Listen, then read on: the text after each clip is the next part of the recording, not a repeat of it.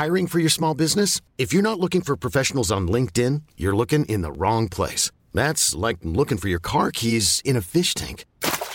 LinkedIn helps you hire professionals you can't find anywhere else, even those who aren't actively searching for a new job but might be open to the perfect role. In a given month, over 70% of LinkedIn users don't even visit other leading job sites. So start looking in the right place. With LinkedIn, you can hire professionals like a professional. Post your free job on linkedin.com slash achieve today.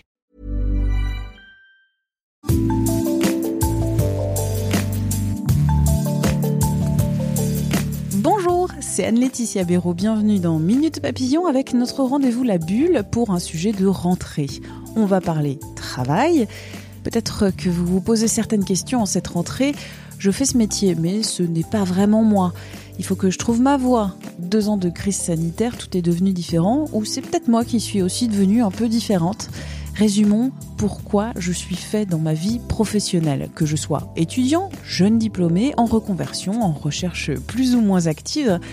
Pourquoi je suis fait, c'est le titre de l'ouvrage coécrit par les thérapeutes et coachs Isabelle Constant, Shin Landsman et Stéphane Roger aux éditions Vuibert. C'est un guide qui vise à redécider son identité professionnelle. Stéphane Roger est l'invité de cet épisode de La Bulle. Je suis thérapeute, coach de managers et de dirigeants et je suis aussi superviseur, c'est-à-dire que j'accompagne des coachs et des thérapeutes dans leur exercice professionnel et de manière à réfléchir leur pratique et l'améliorer au fur et à mesure. Et ma première question, pourquoi je suis fait? C'est une question que beaucoup de gens se posent et posent d'ailleurs à leur entourage. Les bilans de compétences, tout ce genre de choses, en fait, ont pour but de répondre à cette question.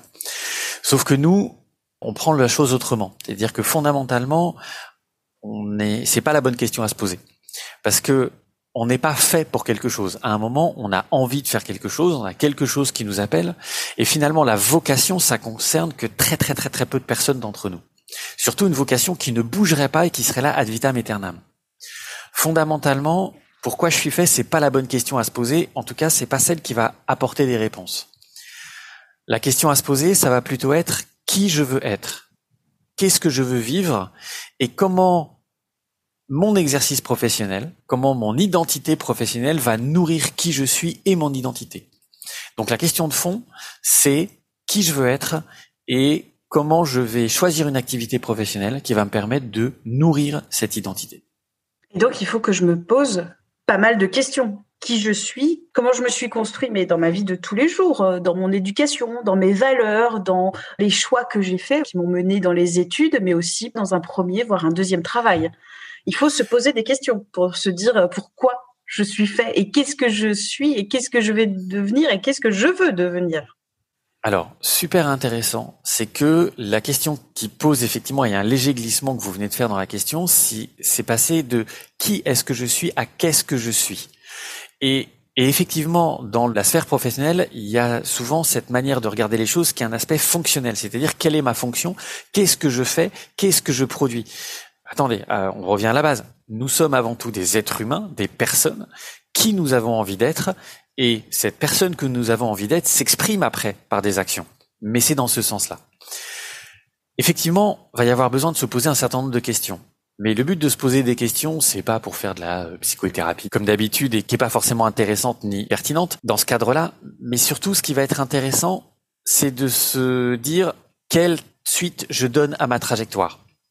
Et pour se poser cette question, il faut connaître sa trajectoire. Et effectivement, le fait de se dire, tiens, mais finalement, sur quoi je me suis construit, c'est-à-dire quels sont mes réflexes acquis, quelles sont les compétences que j'ai acquises et sur lesquelles je peux m'appuyer, même si je ne veux plus continuer à les exercer de la même manière, se poser ces questions de tiens, mais comment je considère le travail dans mon héritage culturel? C'est-à-dire dans ma famille. Comment était considéré le fait d'être un intellectuel, un commerçant, euh, indépendant, euh, salarié? Parce que souvent dans les familles, il y a ce qui est bien et ce qui est pas bien. Et c'est parfois dit, parfois non dit. Mais de toute façon, ça marque notre rapport au travail, ça marque notre identité dans la mesure où c'est les schémas avec lesquels on a grandi. Donc il y a une première étape qui est de se rendre compte de tiens finalement je pars d'où et c'est quoi ma conception de euh, qu'est-ce qui est autorisé, qu'est-ce qui est pas autorisé? Ça c'est un premier élément de comprendre sa culture de base. Et ensuite il y a aussi tout ce qu'on a acquis comme culture de par sa formation et ses expériences. Parce que quand on va dans un système qui est euh, par exemple les euh, classes préparatoires, on n'a pas le même rapport au monde que quand on est allé à l'université, où c'est euh, beaucoup plus, comment dire, beaucoup plus ouvert, où la responsabilité n'est pas vécue de la même manière, et ça a aussi marqué notre culture et notre manière de travailler. L'idée, c'est de regarder tous ces éléments-là, de voir de quoi on a été pétri, et de voir si ça nous va ou pas, en fait. Par exemple, le fait d'avoir fait une classe préparatoire et de dire, bah tiens, oui, il faut bosser, il faut bosser plus, euh, énormément, etc. Oui, mais à un moment, est-ce que ça continue à nourrir qui je suis et qui j'ai envie d'être? C'est pas est-ce que c'est agréable, pas agréable. Euh, voilà, bosser énormément. Il y a des gens pour qui c'est agréable, il y a des gens pour qui c'est pas agréable. Mais il y a des gens pour qui fondamentalement ça ne nourrit pas qui ils sont et qui ils ont envie d'être. Et c'est ça cette question à se poser. Qui j'ai envie d'être aujourd'hui, qui me correspond, non pas parce que c'est bien ou mal, mais parce que ça me correspond et c'est parce que j'ai envie de nourrir cette partie de moi. Et c'est ça mmh. en fait qui va faire la différence. Qu'est-ce que j'ai envie de nourrir chez moi? C'est une bonne question. Et pourtant, il existe aussi, parce que le monde n'est pas merveilleux, des freins psychologiques. Et notamment, un de ces freins psychologiques, c'est le syndrome de l'imposteur, de ne pas se sentir capable, légitime. Alors, on va parler de ce syndrome de l'imposteur. Est-ce que c'est vécu par euh, toutes et tous? Est-ce que ça touche parfois plus souvent les femmes que les hommes, peut-être pas. Vous allez me dire alors sur euh, ce syndrome de l'imposteur. C'est quelque chose qui est un peu euh, une espèce de grosse casse fourre-tout qui ne permet pas de savoir de quoi on parle. Le syndrome de l'imposteur, c'est à l'origine ah je suis là, j'ai objectivement les compétences, j'ai objectivement la capacité, j'ai objectivement la reconnaissance de mes pairs et des gens avec qui je travaille, et malgré cela, je ne me sens pas légitime. Ça, c'est l'origine. Maintenant, c'est devenu quelque chose. Ah, mais je me sens pas digne. Ah, mais je me sens pas à ma place. Ah, mais finalement, euh, ça me va pas. Et c'est devenu en fait plein, plein, plein de choses. Fondamentalement, si on se dit ah, j'ai pas le droit d'être là, ils vont se rendre compte que euh, en fait, je suis pas si bien que ça, etc. Tout ça, c'est des croyances sur soi-même ou des croyances sur l'environnement. Genre l'environnement est plus exigeant que moi. Genre l'environnement en fait me demande de fonctionner comme ça. Mais en fait, parfois non. Et effectivement, il est plus nommé, on va dire, chez les femmes, parce que il y a ce côté, voilà, le plafond de verre. Euh, les femmes, en fait, ça peut pas réussir aussi bien qu'un homme. Enfin voilà, il y a toute cette espèce, comment dire, de voilà, de, de de chape de plomb qui est présente dans la société, dans nos croyances. Mais fondamentalement, c'est un contexte dans lequel nous sommes. Est-ce que nous, nous sommes obligés d'adhérer à ce contexte? Est-ce que on peut, est obligé d'être collé surtout à ce contexte? Est-ce qu'on peut pas se dire ah bah tiens, il y a ce contexte-là, mais moi de moi à moi, comment je me positionne? Est-ce que je me rends compte que moi, ça me va? Les autres, ils peuvent croire un peu ce qu'ils veulent, mais que je sois clair déjà de moi à moi, et pour dire, voilà, est-ce que j'estime que dans ce travail que j'ai, dans ce poste que j'occupe, j'ai les compétences? Est-ce que j'ai des éléments factuels qui fait, qui montrent qu'elles sont reconnues Est-ce qu'il y a des éléments factuels qui me montrent aussi que ces compétences, je sais les exercer et c'est pas douloureux pour moi? Ok. Donc à partir de là, ce que l'environnement me renvoie, je peux décider de me positionner par rapport à ça en disant OK, eux ils croient ça et peu importe. Ou alors eux ils croient ça et c'est délétère et je vais m'en arranger de telle manière. Ou alors eux ils croient ça et je n'ai pas envie de fonctionner dans cet environnement-là et du coup je peux changer. Le syndrome de l'imposteur qui peut être ah je me sens pas bien et j'ai pas le droit d'être là. Attendez, regardons de quoi il est question de manière à le découpiller s'il est découpillable et à le désamorcer plus exactement de manière à prendre en compte le signal d'alarme qu'il est potentiellement. Prenons le temps de regarder de manière à apporter la bonne réponse dans les conseils que vous apportez euh, dans cet ouvrage Pourquoi je suis fait, c'est pas parce que vous êtes bien dans votre travail actuel que vous avez euh, que vous savez qui vous êtes et que, euh, que c'est en adéquation avec le travail que vous faites aujourd'hui que il faut pas aller regarder ailleurs. Si vous êtes bien dans votre travail aujourd'hui, vous pouvez être très bien dans une autre organisation demain. Vous avez dit et si vous savez qui vous êtes? Je rappelle un élément qui est fondamental parce que la question pourquoi je suis fait? nous fait tomber naturellement tous dans le même piège. C'est-à-dire que pourquoi je suis fait? ou je sais qui je suis, c'est comme si ça ne pouvait pas bouger. Alors que nous sommes des êtres humains en constante évolution. Regardez, à 10 ans, nous n'aimions pas les mêmes films que maintenant et nous n'aimerons pas les mêmes films dans 20 euh, ans. Et c'est normal et tout va bien. Donc la question c'est qui je suis aujourd'hui et parce que maintenant nous sommes adultes, c'est qui j'ai envie d'être aujourd'hui. Le lieu professionnel dans lequel j'exerce, voilà l'organisation, l'entreprise ou l'environnement professionnel dans lequel je travaille, est-ce que aujourd'hui il me va? La réponse peut tout à fait être oui. Et maintenant, c'est intéressant d'aller régulièrement regarder pour voir au fait qui je suis, qui j'ai envie d'être. Est-ce que ça, ça me parle? Oui, je suis bien là.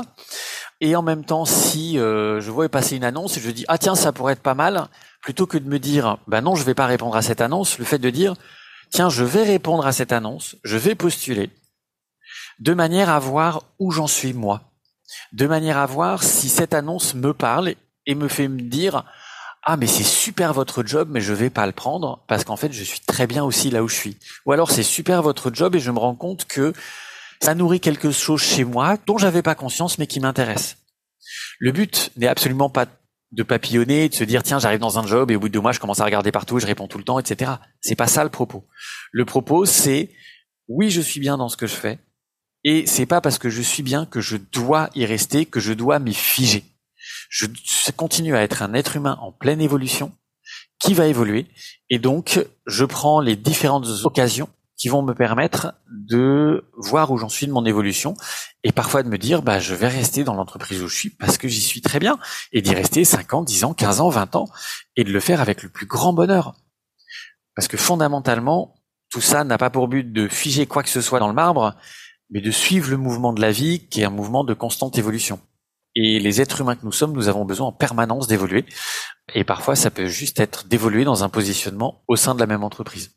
Mais effectivement, c'est pas parce qu'on est bien qu'il faut pas aller regarder. Merci à Stéphane Roger pour cet entretien. Minute Papillon, c'est un podcast signé 20 minutes. Vous le retrouvez gratuitement sur toutes les plateformes d'écoute en ligne avec son petit point d'exclamation et sa vignette bleu ciel. Vous pouvez vous y abonner gratuitement et être ainsi au courant de toutes les nouvelles diffusions.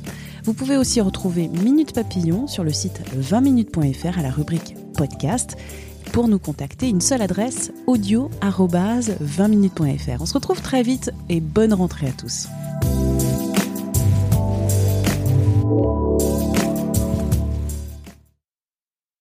On ne va pas se quitter comme ça. Vous avez aimé cet épisode? Sportif, généraliste, sexo ou scientifique, varié mais toujours bien informé. Découvrez les autres podcasts de la rédaction 20 minutes sur votre application d'écoute préférée ou directement sur podcast au pluriel .20minutes.fr. Et merci de nous avoir écoutés.